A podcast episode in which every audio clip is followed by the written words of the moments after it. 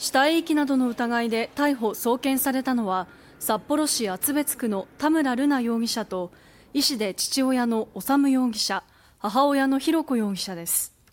3人は共謀し1日深夜から2日未明にかけてすすきののホテルで恵庭市の62歳の男性会社員の首を刃物のようなもので切断し頭部を持ち去った疑いが持たれています。